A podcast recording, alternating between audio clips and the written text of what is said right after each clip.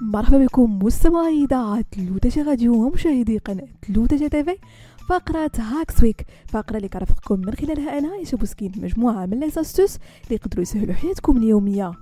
مع ارتفاع درجة الحرارة في فصل الصيف يبحث الكثيرون عن وسائل لتبريد الجو وتلطيفه من بين أبرزها المكيفات التي يزداد استعمالها بشكل يومي والتي يعد الحفاظ عليها وتنظيفها أمرا ضروريا من أجل الحفاظ عليها لمدة أطول وزيادة عمرها. إليكم مستمعين أفضل الطرق التي ستساعدكم في تنظيف المكيف الخاص بكم بشكل شخصي دون الحاجة إلى استدعاء عامل الصيانة.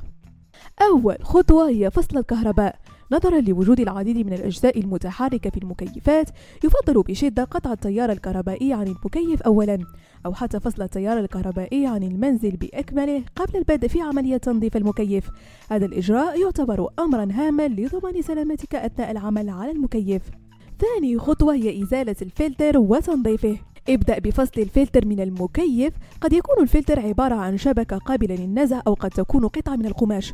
يعتمد التنظيف الدوري للفلتر على التردد التي تستخدم فيه المكيف ومدى استخدامه. قم بغسله بالماء الفاتر والصابون. إذا كان الفلتر قابلا للغسل فتابع تعليمات الشركة المصنعة حول كيفية تنظيفه.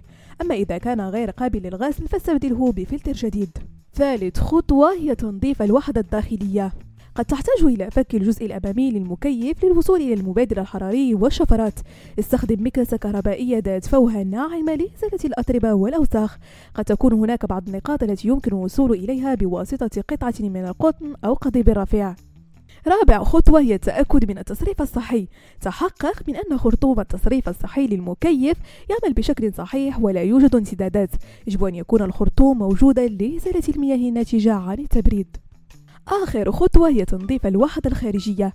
عند فتح الوحدة ستجد كمية كثيرة من الأوساخ سواء غبار أو أغصان صغيرة أو أوراق الجار وغيرها حسب المكان الذي تتواجد فيه. لهذا ينصح بإزالتها يدويا أولا ثم نظف الجزء الخارجي بمواد منظفة خاصة تتوفر في محلات الصيانة.